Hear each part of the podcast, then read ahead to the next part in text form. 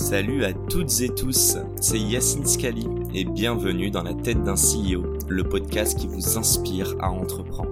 Je vous propose tous les lundis une conversation authentique avec des entrepreneurs et des figures hyper inspirantes pour, je l'espère, vous permettre à votre tour de réaliser tous vos projets et impacter notre société positivement. N'hésitez pas à vous abonner au podcast et nous dire ce que vous en pensez en commentaire. Sans plus attendre, je vous souhaite un excellent épisode.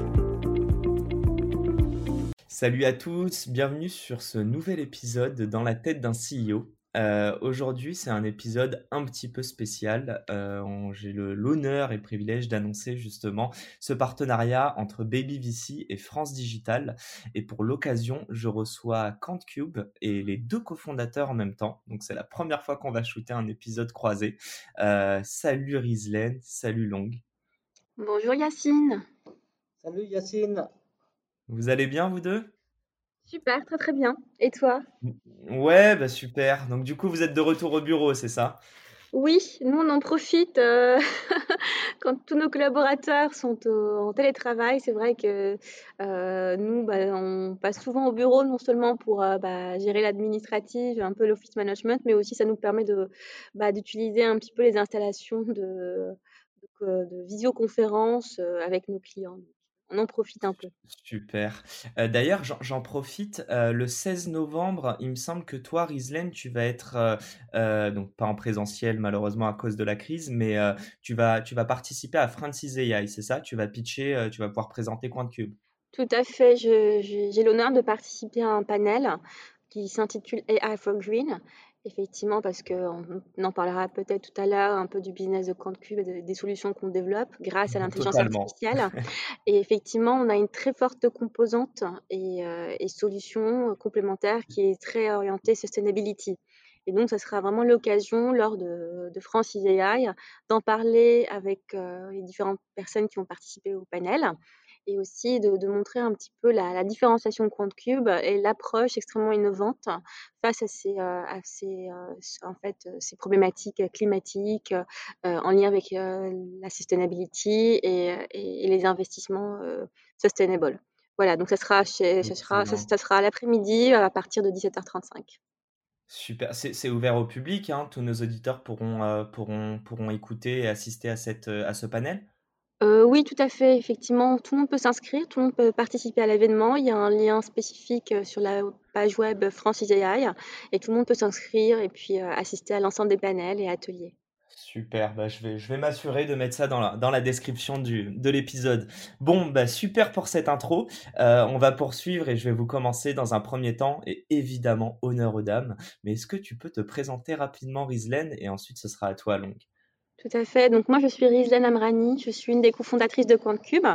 Euh, J'occupe au sein de la société un rôle extrêmement opérationnel euh, qui allie euh, plusieurs de mes passions. Donc la passion pour la technologie et en tout cas pour tout ce qui est IA et nouvelles solutions technologiques, qui allie mon goût pour la stratégie et le business et aussi pour les relations humaines, notamment sur la partie recrutement, management des équipes et aussi finalement en, en relation commerciale avec nos clients et nos partenaires. Donc, j'occupe un, poste qui est extrêmement large, euh, qui est vraiment qui a un volet à 360 degrés. Je suis peut-être la personne au sein de, de CantCube qui connaît un petit peu tout, euh, tous les aspects du business. Et effectivement, bah, vu mon profil un peu touche à tout, extrêmement curieux, j'adore mon job et je l'échangerai pour rien au monde. Excellent. Bah alors longue, et j'imagine que tu aimes bien ton job aussi. Tu peux nous, nous, dire un petit peu ce que tu fais, brièvement. Hein. C'est même pas que j'aime bien mon job, j'adore euh, mon job. Donc, euh, en quoi cela consiste? Moi, je suis en charge de tout ce qui est euh, business applications, donc toutes les applications qu'on peut faire à partir de l'analyse des données, sachant qu'avant la création de ComptCube, j'ai passé plus, plus de 15 ans en banque euh, d'investissement à faire des euh, stratégies d'investissement à partir des euh, données. Hein. Donc j'ai commencé en 98 et c'est vraiment ce qui me passionne, c'est qu'est-ce qu'on peut extraire comme information avec de la valeur à partir de tout type de sources de données. Super. Alors, bon, on avait déjà un petit peu discuté en off. je trouve qu'il y, a une verticale hyper intéressante. C'est quand même que votre si je puis dire, votre tech, votre most valuable asset, euh, il, est, il est créé et nurturé par vous deux en fait en même temps. Donc on va, on va revenir dessus. Juste avant, moi j'aimerais comprendre une petite chose. Euh, c'est le parallèle entre vos expériences précédentes et aujourd'hui. Et je vais d'ailleurs faire un petit teasing. Mais, euh, mais toi, Rizlen, pour commencer par toi, tu as quand même été psychothérapeute avant. Donc, est-ce que tu veux nous en parler et puis ensuite nous parler peut-être de ton passage dans, dans le, le, luxury? Donc, il me semble que c'était Bulgarie et Cartier, c'est ça? Tout à fait. Donc moi, j'ai commencé euh, ma jeune carrière en tant que psychothérapeute. J'étais spécialisée, euh, en tout cas, dans des pathologies psychiatriques infantiles, telles que l'autisme, la psychose infantile, les maladies génétiques rares. Et j'ai eu l'opportunité d'exercer euh, ce métier-là pendant un peu plus de trois ans.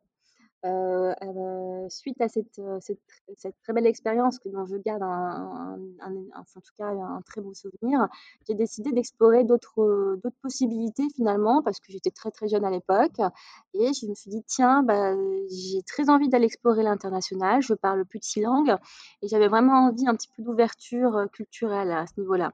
Et donc je suis repartie sur les monts de l'école, euh, j'ai refait une business school plus un master en finance à New York, à St. John's University.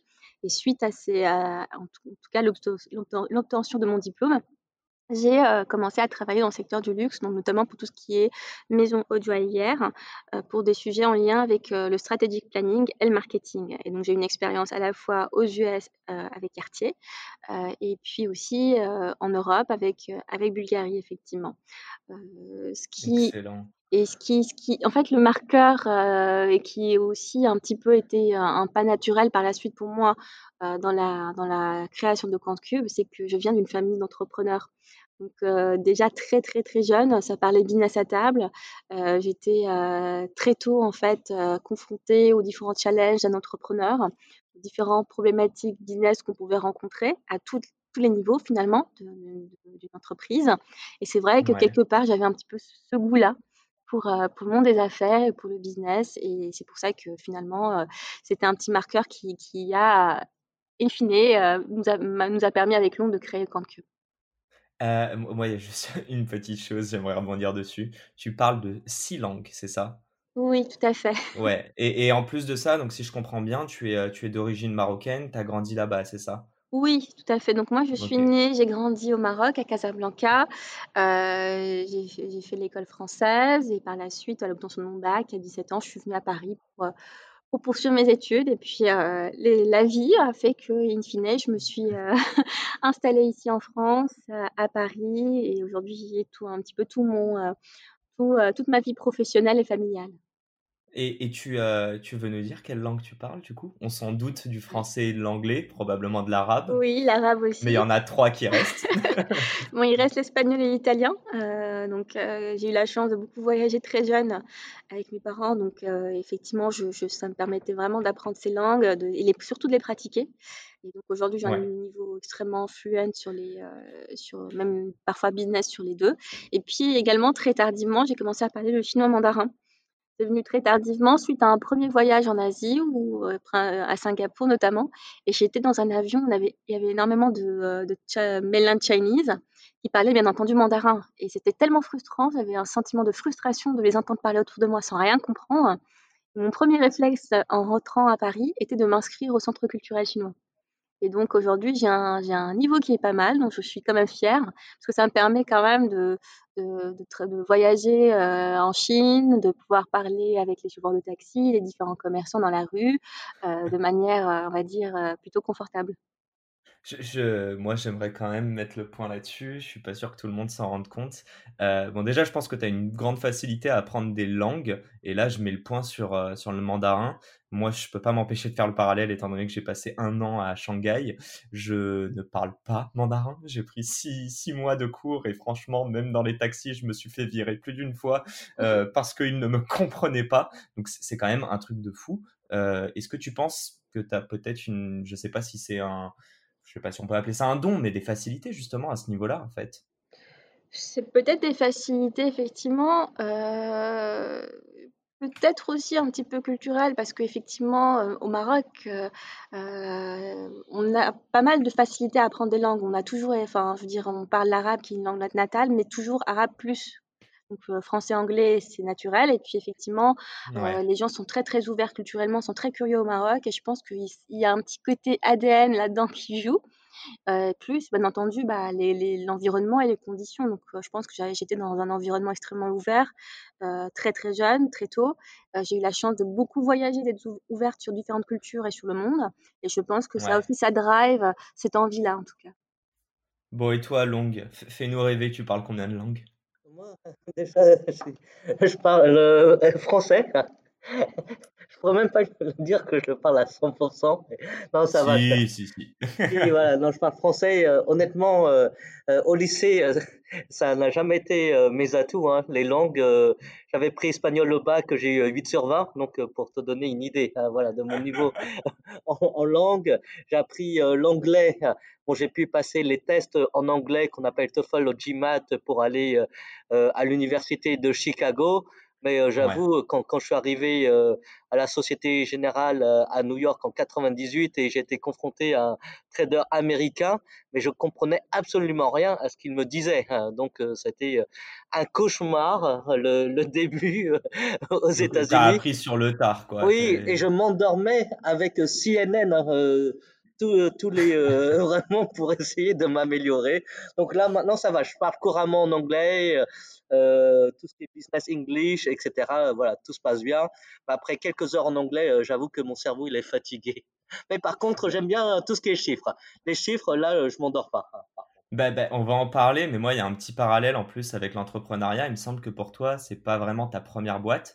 D'ailleurs, je peux teaser un peu. Il me semble qu'à 25 ans, tu as quand même monté ton hedge fund. Comment ça s'est passé tout ça? Et pourquoi d'ailleurs tu as voulu te lancer alors que tu es passé par des grands groupes avant? Euh, Voilà, si tu veux nous raconter euh, très brièvement, mais comment ça se fait qu'à 25 ans tu t'es retrouvé à la tête d'un hedge fund, à aller lever des fonds auprès de peut-être d'institutionnels ou de, ou de privés? Je ne sais pas comment ça s'est passé, dis-nous tout. Ouais, effectivement. Euh, donc, j'ai lancé ma première société d'investissement, en fait, en octobre 2000. Donc, mmh j'avais à peine, j'avais même pas 25 ans.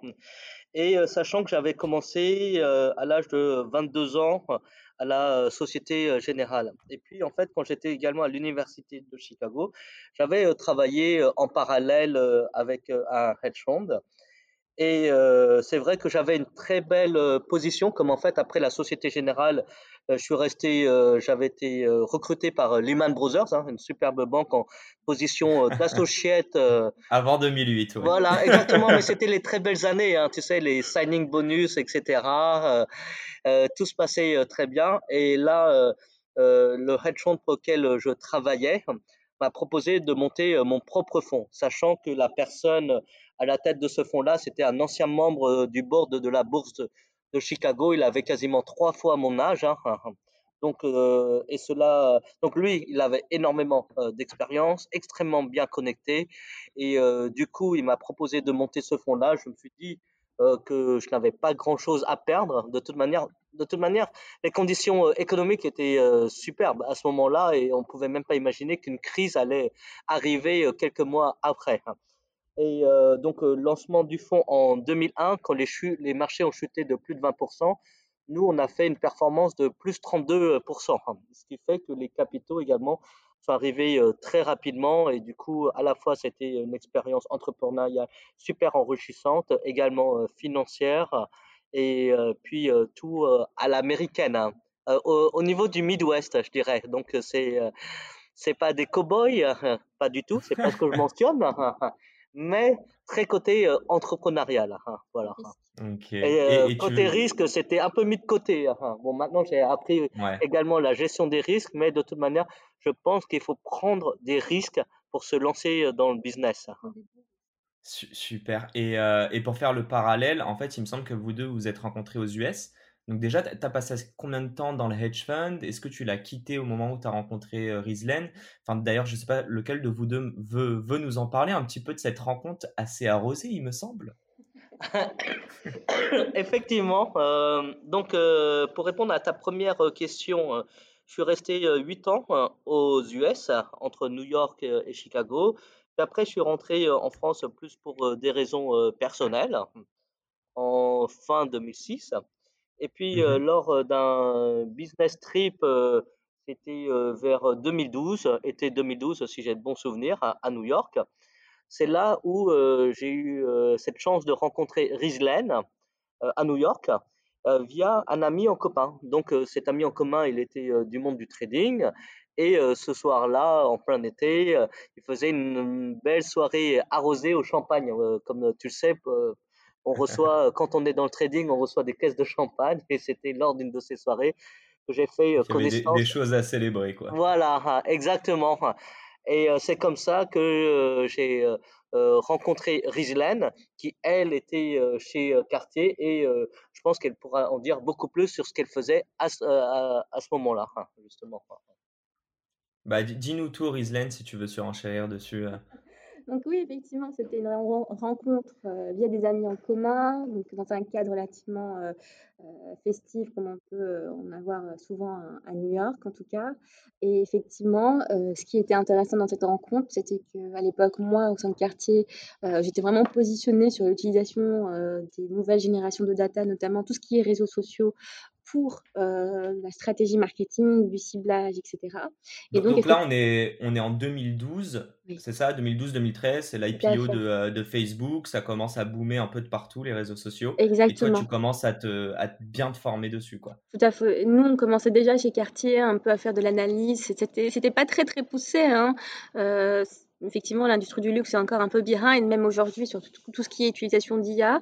Par contre, les réseaux sociaux, déjà, sur les, en tout cas à New York, on, sentait que c'était un, on va dire, euh, des outils et des datas qui avaient vraiment un potentiel très important pour pouvoir euh, targeter certains clients euh, et avoir finalement une, très, une forte présence en ligne et maximiser la, visibilité de la marque, sa réputation, etc. Et tout l'enjeu, c'était aussi de, mesurer finalement l'impact de toutes les campagnes qu'on pouvait faire, soit marketing traditionnel ou même marketing online, mailing, etc. Euh, et mmh justement, ces outils-là pouvaient par moment nous permettre de quantifier cet impact-là. Là où tous les outils traditionnels existants pouvaient nous donner des, indications très quali seulement. Et donc là, on avait tout un des nouveaux départements de stratégie qui réfléchissaient à ces sujets-là, qui commençaient un petit peu à recruter des analystes de data. Et donc j'en parlais avec Long et passionné de finance aussi de mon, côté, lui me disait, moi je suis certain que ces données-là, on pourrait aussi les utiliser dans le cadre de stratégie de trading. Je me dis, ah tiens, c'est vraiment pas bête du tout. Euh, parlons-en. Une fois, deux fois, on se rencontre, on prend des cafés, on discute, on discute. Et c'est de là un petit peu où est, venue euh, euh, la, la, genèse de, de Cube. Au départ, on a commencé avec cette ambition-là de vraiment créer des stratégies d'investissement avec les réseaux sociaux. Donc, on a commencé à en créer via l'utilisation de Twitter, notamment pour tout ce qui est equities sur le S&P 500. Et au fur et à mesure de la vie de la société, effectivement, on a pivoté à maintes reprises jusqu'à trouver aujourd'hui notre business model principal et notre core business en lien justement avec l'analyse de tout type de data alternative, pas seulement les réseaux sociaux, mais ça va, c'est un spectre bien plus élargi que cela, vu qu'on a intégré aussi, par exemple, l'imagerie satellitaire, et les données satellitaires. On y a intégré aussi toutes les données de géolocation, euh, tout ce qui est suivi par exemple des navires. On suit plus de 80 000 navires dans le monde pour comprendre aussi mmh euh, les volumes d'import et export des différents pays. Et donc énormément de data finalement euh, pour pouvoir avoir des estimations en temps réel de l'activité économique et financière. Il y a un sujet extrêmement critique aujourd'hui avec notre crise Covid, la crise économique qui, qui s'ensuit et le contexte actuel. Ok, ok, super clair. Euh, petite question comme ça, euh, c'est vrai que j'en parlais un petit peu au début, vous êtes vous deux, enfin vous deux, vous participez énormément à la tech et, euh, et, à l'asset principal de votre compagnie. Est-ce que, Rizlen, tu peux me dire en fait ce que Long t'a apporté dès le départ et ce que vous, Long, tu peux faire l'exercice inverse, s'il te plaît? En donnant honneur aux dames, évidemment. Je pense qu'il y a une parfaite complémentarité parce qu'effectivement, Long euh, vit à sa passion pour, euh, pour, euh, pour les, les, modèles, les algorithmes, les stratégies d'investissement. Il a une vision très use case. Donc, effectivement, quand on a des opportunités de sourcer de la nouvelle data, de développer des solutions, bah, on, est certain que ça va matcher un certain besoin parce que son réseau, et c'est un petit peu nos clients aujourd'hui, hein, c'est vraiment un petit peu les, les, adopteurs de la solution Cube. Donc, on est certain, en tout cas, qu'on se plante pas, qu'il y a un use case derrière qui va servir nos clients et qu'on sera vraiment finalement en ligne avec la demande et pile poil dans, dans la target. Euh, ça, c'est un élément crucial parce que quand on commence à euh, analyser énormément de, data comme ce qu'on fait au sein de CantCube, on peut se perdre très mmh facilement. On a des opportunités tous les jours. On nous sollicite tous les jours pour plusieurs euh, applications possibles, imaginables. Et effectivement, il faut, faut, être relativement focus et certain qu'in fine, nos choix bah, répondent au use case principal déployé auprès de nos clients. Donc je pense que Long là-dessus, euh, c'est vraiment l'élément clé et essentiel pour nous qui drive un peu euh, ces aspects-là. Euh, en plus, bien entendu, bah, de sa passion pour les mathématiques et du coup pour les modèles. Donc effectivement, il, s'intéresse beaucoup aussi au développement des différents algos au sein de CrantCube. Long a fait l'ENSAE, hein, c'est ça? Oui, donc j'ai effectivement fait l'ENSAE, l'école spécialisée en statistiques et également un master de finance de marché à la Sorbonne en parallèle de l'ENSAE et également euh, un diplôme de mathématiques financières euh, de l'Université de Chicago avec une bourse Fulbright.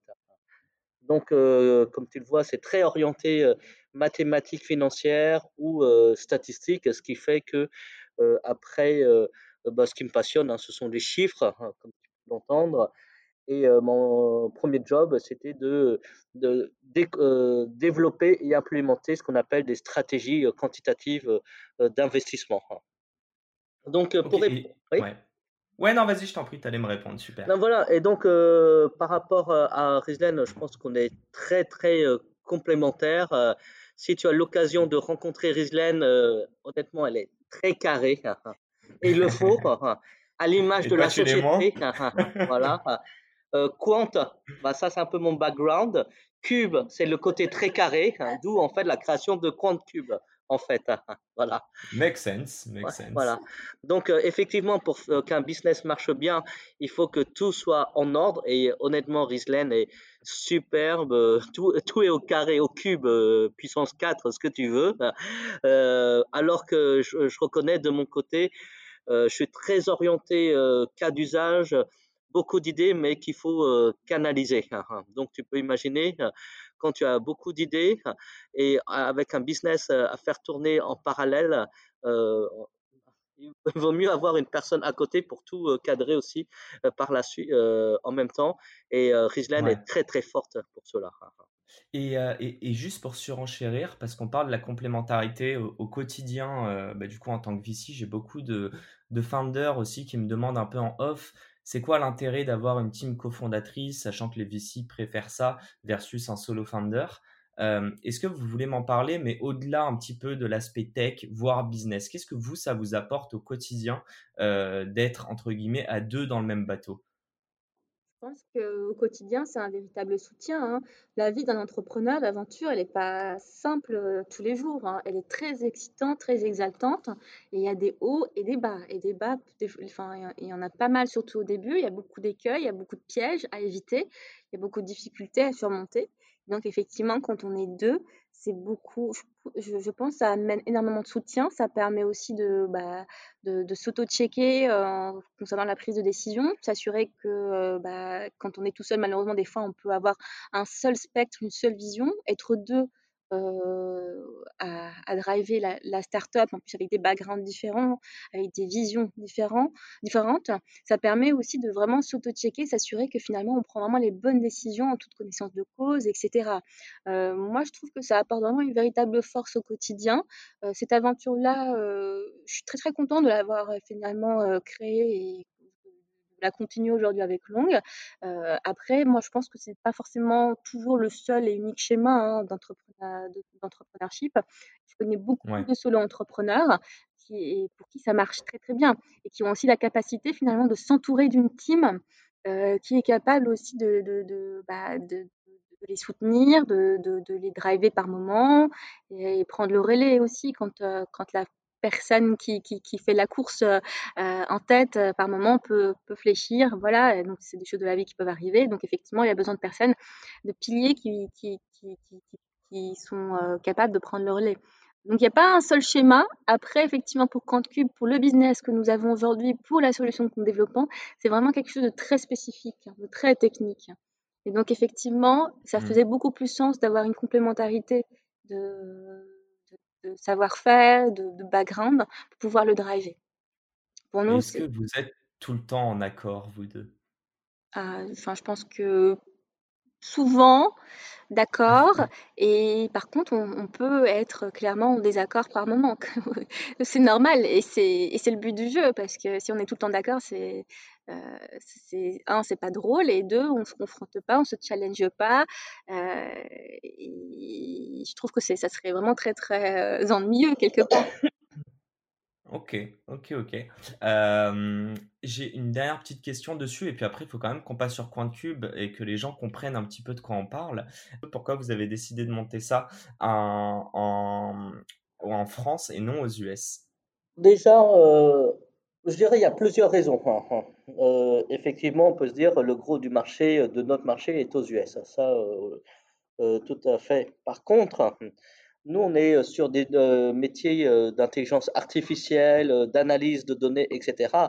Et la France est extrêmement bien positionnée en termes de compétences en data science. Moi, je trouve qu'ils sont même mieux positionnés qu'aux États-Unis, hein, déjà. Sachant qu'avant la data science, en tout cas dans le monde financier, on parlait de tout ce qui est finance quantitative avec voilà les meilleurs programmes en France. Et la suite logique, en fait, a été la data science. Donc, un, un vivier. Hein. Euh, deuxièmement, euh, et euh, aussi, en France, on a plus de personnes passionnées parce qu'elles font. Nous, on a une équipe de passionnés.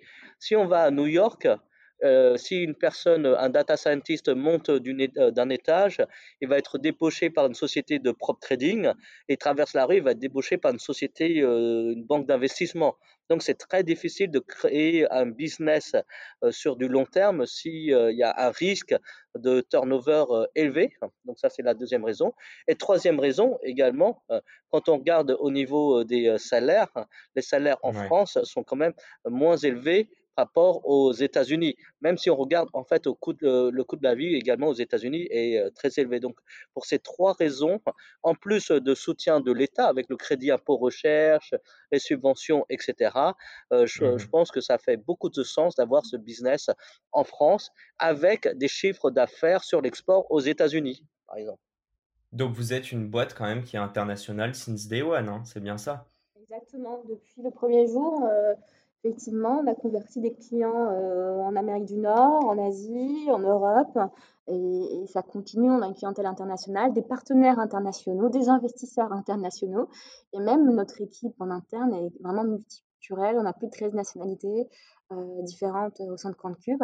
Et, et c'est vraiment quelque chose, c'est une vraie, on va dire, euh, ça fait vraiment partie de l'ADN de la société. Ok, excellent. Euh, j'ai ma question qui m'est revenue parce que tu en parlais tout à l'heure, Islaine.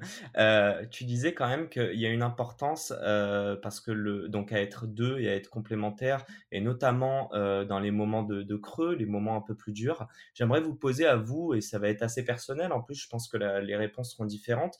Mais est-ce que vous pouvez me citer un moment où vous avez galéré à dormir, vous en avez eu des sueurs froides, il y a vraiment quelque chose qui vous a pris et qui vous a euh, soit inquiété, mais qui vous a mis du stress. Et comment vous l'avez géré du coup?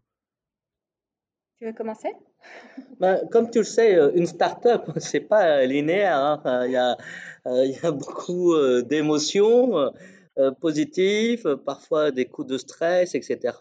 Surtout euh, pendant les premières années, parce que pendant les premières années, voilà, tu n'as pas encore ton produit, tu n'as pas encore ton business model, tu as une masse salariale, le cash n'est pas éternel, etc. Et c'est, j'en suis sûr que 95% des startups ont rencontré ce type de problématique.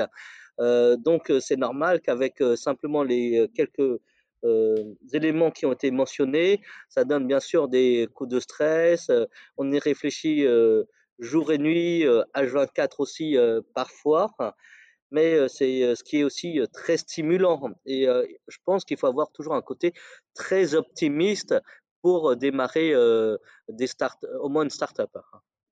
Mais il y a un élément, je ne sais pas si c'est par exemple par rapport à un client, par rapport à une feature sur, euh, sur le produit. Est-ce qu'il y a un truc vraiment où, d'ailleurs, c'est peut-être un désaccord que vous avez eu, ou alors, voilà, des craintes par rapport à, par rapport à un moment dans, le, dans la vie de l'entreprise? Pense que ça peut être relatif à, plusieurs euh, moments clés et plusieurs euh, aspects. finalement, comme on disait, quand on n'a pas encore le produit, on est en pleine phase de développement du produit. Donc, effectivement, c'est très expérimental. Enfin, pas expérimental, mais en tout cas, c'est très innovant ce qu'on fait. Donc, ça veut dire beaucoup d'essais-erreurs, beaucoup de ratage au, tout départ. Donc, il faut comprendre pourquoi ça ne fonctionne pas, pourquoi c'est pas bon, qu'est-ce qui ne va pas. Est-ce que c'est le modèle, c'est l'algo, c'est la méthode, c'est la data en entrée? Donc, vraiment, énormément de, d'incertitudes au départ auxquels il faut faire face tout en recrutant les équipes, tout en montant une structure, chercher du financement, etc. Donc c'est effectivement euh, au tout début, en tout cas de, de, la, de la vie d'une start-up, tout est un peu nouveau quelque part parce que chaque aventure entrepreneuriale a son, a son on va dire, sa, sa propre particularité. Et donc, c'est très, très compliqué de, prendre de la distance, de la hauteur face à certains événements qui peuvent nous affecter. Et donc, c'est, plutôt ça, en fait, qui rend la chose un peu compliquée au départ. On prend vraiment tout à cœur, on est à 1000% sur, sur le développement, à 1000% convaincu qu'on va y arriver. Et, effectivement, tout peut un petit peu venir euh, heurter euh, et, euh, un peu la sensibilité des différents personnes. Maintenant, avec le temps, on apprend à prendre de la distance, euh, à prendre de la hauteur, à comprendre effectivement que bah, s'il y a un quoi, une difficulté, bah, ça ne va pas forcément impacter de manière gravissime la, vie de la société, mais simplement c'est quelque chose qu'il faudra résoudre, prendre des, précautions à l'avenir, etc. Donc on prend de la distance, on prend de l'expérience, de l'expertise, et surtout ce qui, enfin je veux dire, qui, est essentielissime, c'est qu'on ne prend plus forcément trop à cœur les choses. On les prend vraiment de manière très professionnelle, de manière très sereine, et, euh, bien entendu toujours avec les mêmes convictions, les mêmes certitudes, etc. Ça, ça ne bouge pas. Euh, Donc pas, pas, de place pour l'ego, hein, on est d'accord. Surtout pas, parce que si on commence à avoir de l'ego, euh, c'est là où on peut se planter. Et on peut se planter vraiment royalement et on l'a vu autour de nous à maintes reprises, hein. pas que dans des, pour des entrepreneurs de la tech, mais aussi pour, pour d'autres euh, types de profils, hein, d'exécutifs, etc. Donc euh, ça, mmh c'est aussi un élément essentiel, c'est affiché dans nos bureaux, nos ego. Voilà, donc euh, c'est dit. nous, même en, interne, on a vraiment un management extrêmement consultatif et on se fait challenger par nos équipes. Et au contraire, on les pousse à nous challenger aussi. Donc ça permet vraiment de confronter les points de vue et, être certain qu'on prend vraiment bien les bonnes décisions et pas simplement parce qu'on a la tête dans le guidon, convaincu. Euh, euh, je dis toujours que c'est vraiment la, meilleure, la meilleure idée qui doit toujours gagner. Ok. J'aimerais vous poser une mini question. Euh, si vous vous adressez à un gosse de 6 ans, lequel de vous deux va me présenter Coin de Cube très vulgairement du coup? Bon, je, je, me lance hein, pour présenter euh, un petit enfant qu'est-ce que fait euh. On veut quelque chose de carré, long, hein, donc je compte sur toi. Hein. bah, un enfant, c'est pas très carré hein, à l'âge de 6 ans. Ouais, c'est vrai, c'est vrai, c'est vrai. vas-y, vas-y, je t'en prie. Du coup, euh, un enfant, normalement, il sait ce que c'est quand même un satellite. Un satellite prend des photos. Et du coup, en prenant des photos satellitaires, on peut différencier euh, où est-ce qu'il y a de l'immobilier, c'est-à-dire des bâtiments, des constructions, hein, comme des Lego, hein, et euh, quand il n'y a pas de construction. Et euh, du coup, qu'est-ce qu'on va regarder? On va regarder à quelle vitesse grandissent les bâtiments ou à quelle vitesse la superficie d'une ville s'accroît à partir des données satellitaires ou à partir des photos. Et c'est comme ça, à partir de ces indicateurs-là, qu'on est capable d'estimer la croissance économique d'un pays et c'est l'activité de ComptCube. L'activité de ComptCube, c'est euh, euh, spécialisé en intelligence économique, notamment euh, en indicateurs macroéconomiques tels que la croissance économique en temps réel, le commerce international. Donc, qu'est-ce qu'on fait pour le commerce international? On suit plus de 80 000 navires en temps réel. On est capable de connaître le nombre de navires qui vont rentrer dans chacun des ports, hein, comme le port de Marseille, du Havre, mais de Qingdao en Asie. Et si on voit qu'il y a plus de navires qui rentrent dans un port par rapport à l'année dernière, on sait qu'il y a plus de commerce international. En ce moment, c'est le contraire, hein, justement. Hein. Également, euh, voilà. Et euh, une autre chose assez amusante également, on peut mesurer la pollution également avec les données satellitaires et euh, il y a une relation euh, positive entre la pollution et la production industrielle, qui est un grand euh, indicateur macroéconomique. Voilà ce que fait ComptCube. Et, et, ça, vous l'adressez à qui? Qui, qui a besoin de ces informations et pourquoi? Ceux qui ont besoin de ce type d'informations, c'est un petit peu tous les investisseurs et les decision makers. Et donc, principalement, quand on a un investisseur, on préfère investir dans un pays où il y a des indicateurs macroéconomiques qui sont plutôt dans le vert dans le rouge, dans des secteurs qui drivent la croissance plutôt que des secteurs qui connaissent de la décroissance. Et donc, effectivement, c'est tout type d'investisseurs ou de decision makers. Ça peut être un corporate, ça peut être un, une banque d'investissement, ça peut être un, un, hedge fund, un asset manager, et ça peut aussi être, in fine, des organisations internationales, des gouvernements, des ministères. Donc, il y a certains noms que je peux te citer parce que c'est public information. On mmh travaille notamment avec la Banque mondiale qui utilise les données de compte cube. On travaille aussi avec des, des banques centrales, telles que la Banque de France.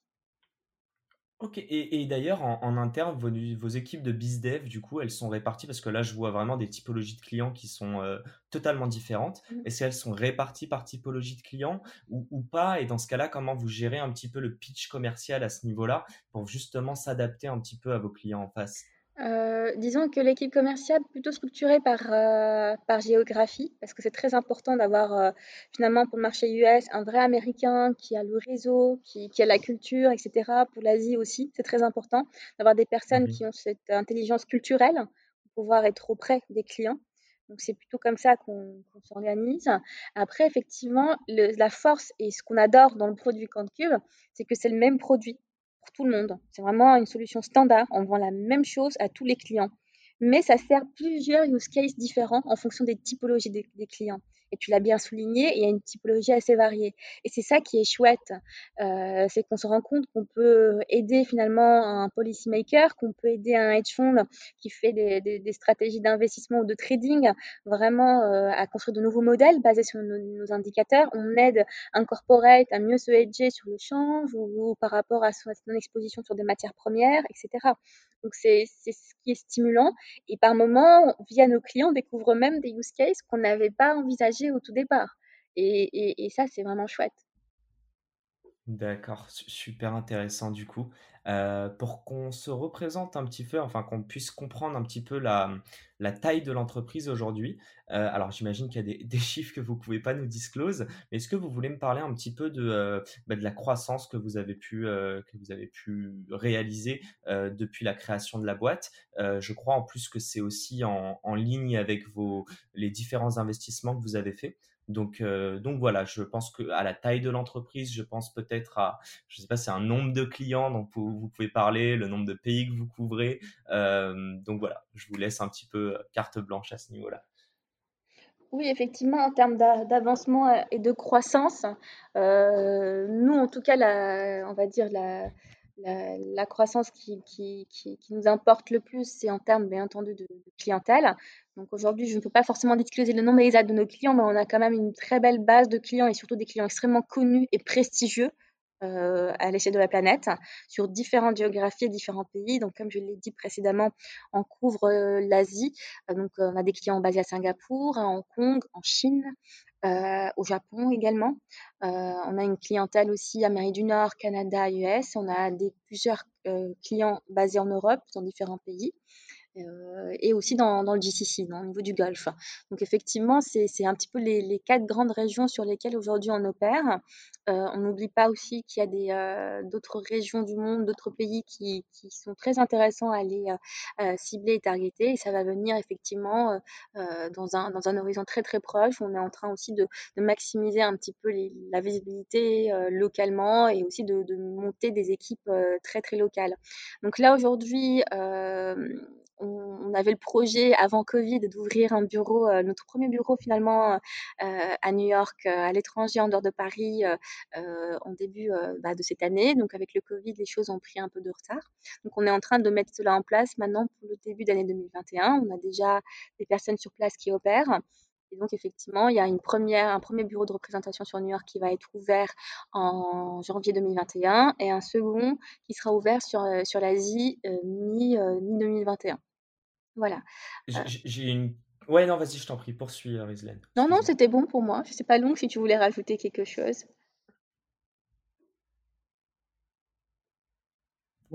simplement, c'est que la société est encore aussi en très forte croissance, donc on va continuer à recruter, je pense, pour l'année prochaine entre 15 et, 20 personnes hein, aussi. Ah ben, ben, super. Vous avez mis d'ailleurs vos, euh, vos annonces, je ne sais pas si c'est sur Welcome ou qu'on puisse mettre un petit lien dans, le, dans la descriptif. Tout à fait. On les met sur Welcome to the Jungle. On les met aussi sur euh, bah, LinkedIn, notre compte LinkedIn et sur notre euh, site web. Et d'ailleurs, j'en profite pour passer un petit mot. On cherche des personnes pour renforcer l'équipe opérationnelle avec un profil de legal ou un profil financier. Là, on est très demandeur.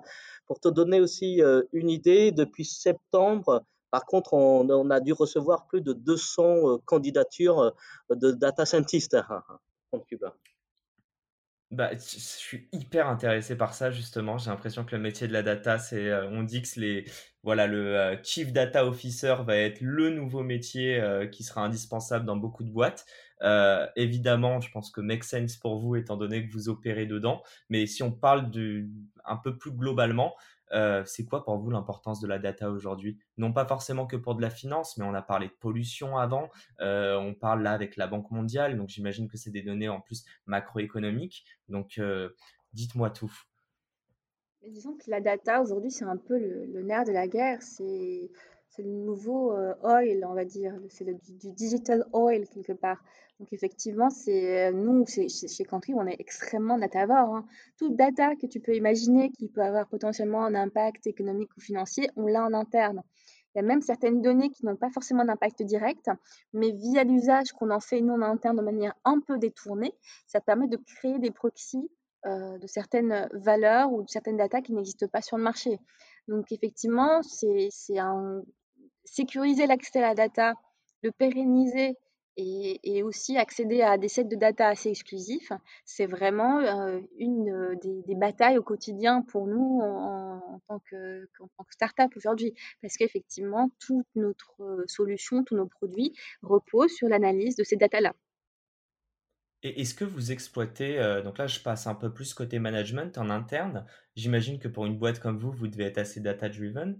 Euh, voilà, je ne sais pas si vous utilisez euh, la méthode euh, OKR en regardant vos KPI, en faisant des revues avec, assez fréquentes avec votre équipe, mais c'est quoi la place de la data en interne pour vous?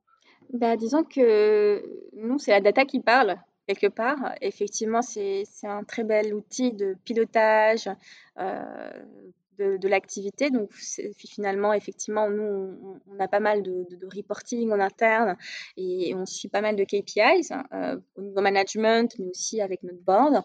Et euh, également au niveau des équipes elles-mêmes, elles font euh, en fonction des différents projets, etc. Ils ont leur même leurs propres KPIs, leurs propres outils de reporting hebdomadaire, etc. Donc ça se fait à l'échelle de toute la société. Il y a vraiment une culture data euh, au sein de QuantCube aujourd'hui. Après, effectivement, nous, on connaît très bien la méthode des OKR. Euh, disons que nous, on s'inspire beaucoup de tout ce qui peut exister et finalement, on l'adapte euh, par rapport à ce qui marche le mieux et ce qui convient le mieux à QuantCube.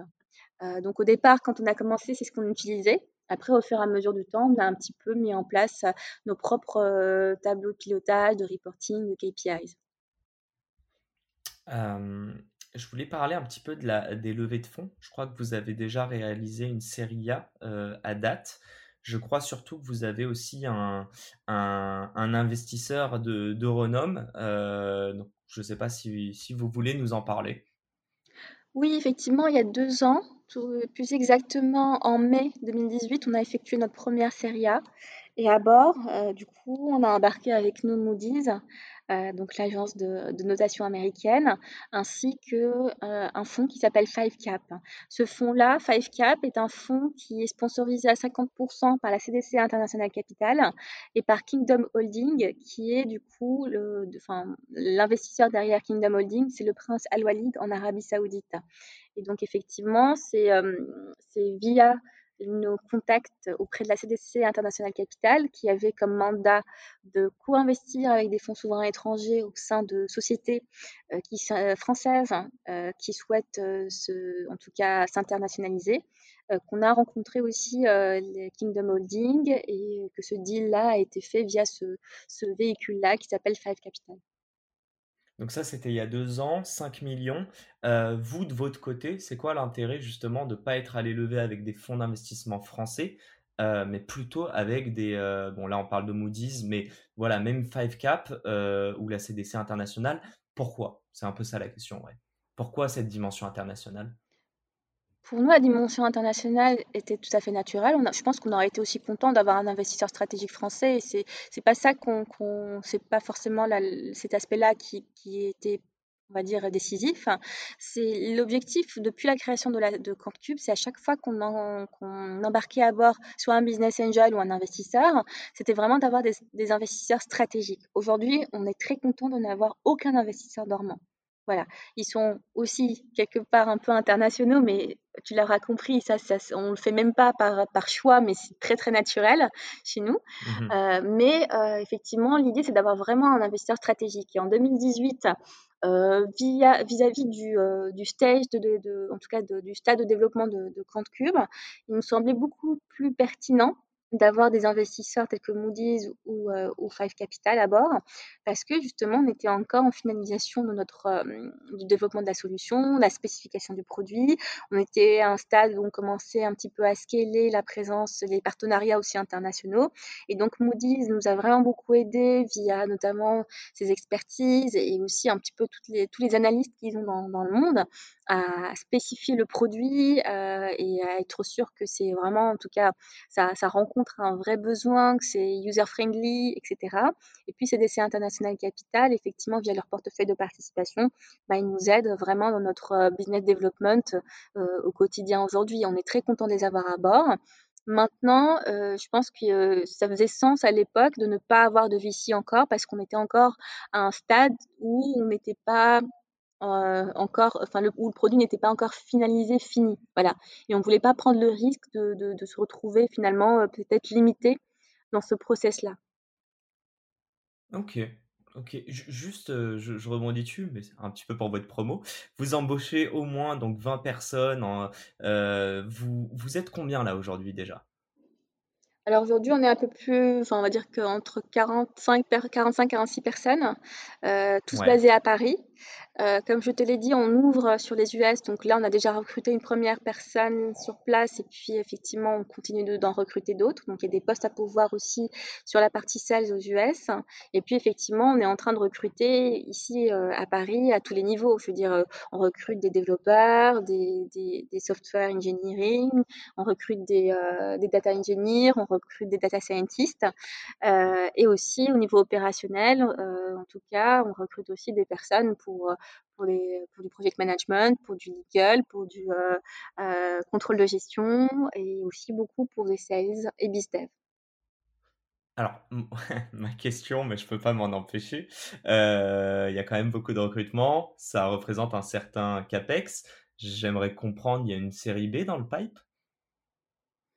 Une série B, aujourd'hui, elle n'est pas forcément d'actualité, mais une levée de fonds n'est pas à exclure en fonction effectivement de, euh, de notre avancement. Euh, l'idée, en tout cas au sein de CampCube, c'est toujours d'aller le plus vite possible et le plus loin possible. effectivement, quand on va aller vite, euh, ça suppose, comme tu l'as dit, bah, du CAPEX, ça suppose aussi avoir un confort et un support financier. Euh, effectivement, une levée de fonds euh, n'est pas du tout à exclure. Nous, on est euh, souvent, en tout cas, approchés, on est à l'écoute et ce qui nous drive, bah, ce sera en tout cas notre plan stratégique qui nous définira effectivement nos besoins de financement pour pouvoir encore être beaucoup plus ambitieux et plus agressifs dans la démarche. Ok, bah écoute, je, m'adresse en tout cas aux auditeurs. Si vous avez envie de bosser dans une boîte dans une boîte qui s'internationalise à vitesse grand V, qui grandit, qui au-delà de ça, si vous êtes quantitatif ou carré ou les deux, euh, je vous invite à aller voir sur Welcome ou sur LinkedIn et voir les posts qui pourraient vous correspondre. Euh, je pense qu'on a un petit peu terminé sur toute cette partie business. J'ai trois petites questions euh, que j'aimerais vous poser. je ne sais pas si vous, vous, deux, vous pouvez y répondre. Peut-être que vous aurez des réponses différentes. Mais, mais j'aimerais savoir, dans un premier temps, aujourd'hui, on parle d'activité entrepreneuriale. Donc toi, en plus, Rizlen, tu es first time founder, euh, à la différence de Long. Comment tu caractériserais ta vie entrepreneuriale jusqu'à présent avec un mot ou un groupe de mots? Et pourquoi, évidemment? Je dirais waouh Ah, vraiment, waouh. c'est comme ça que je la caractériserais parce que c'est vraiment un concentré finalement de beaucoup de choses à la fois. C'est c'est incroyable. Enfin, je veux dire, on apprend tout très vite, très rapidement il y a une urgence dans tout, euh, ça va vite, ça s'accélère, il faut être partout, il faut comprendre tous les rouages, tous les aspects du business. Euh, euh, aujourd'hui, je, pense que je suis parfaitement apte à même ouvrir un cabinet d'avocat, tellement j'ai fait je me suis occupée de toute la partie un peu legal en long, en large et à travers. Donc vraiment, c'est une expérience qui, est dense, qui est intense et qui va vite. On dit souvent qu'on court en start-up, on court un marathon, mais un marathon en sprint. Et, c'est un peu ça. Sans voir la ligne d'arrivée en plus. voilà, non, la ligne d'arrivée, on l'a un petit peu quelque part dans nos têtes. C'est notre euh, fort intérieur qui est très optimiste, qui dit c'est là on va arriver. Mais effectivement, la route avant d'y arriver, elle est, elle est, très très longue. il y a beaucoup d'efforts à fournir avant. Mais je dirais que, que, que c'est ça, il y a beaucoup d'exaltation, il y a des hauts, il y a des bas, on se redécouvre soi-même aussi. Il y a une certaine force, une certaine résilience qu'on ne pouvait même pas soupçonner en soi, qui, qui prend le relais euh, à des moments qui sont clés. Et on se dit effectivement, bah, c'est ce qui fait la différence entre un entrepreneur qui, va réussir et un autre qui va lâcher. C'est notre résistance, notre résilience face aux, événements qu'on va vivre, aux échecs qui font partie aussi du jeu. Hein, il faut les accepter. Et, donc effectivement, c'est euh, c'est un petit peu ça pour moi l'aventure euh, entrepreneuriale. Mais effectivement, je pense quelque part que j'ai été un peu faite pour cela aussi. Euh, ça me convient parfaitement parce que c'est c'est un spectre très large et c'est aussi euh, un petit peu quelque chose qui convient à ma personnalité. Voilà. Et toi, Long, du coup? Moi, c'est euh, en un mot, c'est vraiment passionnant. Si c'est à refaire, euh, je le referais. je vois pas du tout le temps passer. J'y pense, je vais pas dire H24, mais on n'en est pas loin. J'ai appris tellement, tellement de choses. Rizlen, elle, elle a appris voilà, beaucoup de choses dans la gestion de la société, gestion des, des personnes humaines, euh, gestion du business, etc. Voilà, moi de mon côté, hein, comme je te l'ai dit, j'aime beaucoup les données et j'ai appris plein de choses aussi bien dans les satellites, dans les télécoms, dans l'analyse de texte, euh, être toujours au niveau de l'état de l'art en intelligence artificielle, que ce soit pour le texte, le computer vision, etc. J'apprends tous les jours, toutes les heures, et c'est ça qui rend euh, aussi euh, le business passionnant. Bien sûr, l'objectif, c'est la génération de chiffres d'affaires avec des KPI, etc. Et, et, du coup, c'est voilà, c'est ce que j'adore. C'est la passion, quoi. Ouais, voilà, exactement. Euh, ma deuxième petite question, je ne sais pas si vous deux vous pouvez y répondre. Euh, si vous aviez la possibilité d'avoir quelqu'un à votre board, de vivant, de mort, de fictif ou de réel, euh, je ne sais pas si vous avez déjà une réponse ou si ça vous demande un petit temps de réflexion, mais je vous, je vous laisse me dire.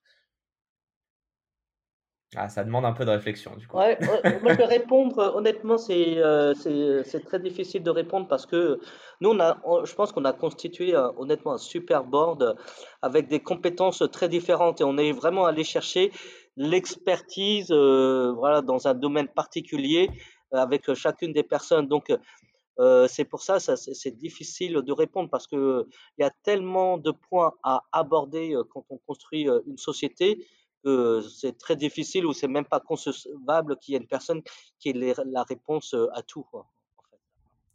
Mais il n'y a pas un petit point, je ne sais pas s'il y a un aspect qui vous manque peut-être, ou sur lesquels vous, à, titre perso, en tant que cofondateur, vous souhaiteriez vous perfectionner peut-être? Euh, Disons qu'au sein de Cube, au niveau des équipes, on a clairement une, équité homme-femme parfaite. Hein, et on en est très très très fiers et à tous les niveaux.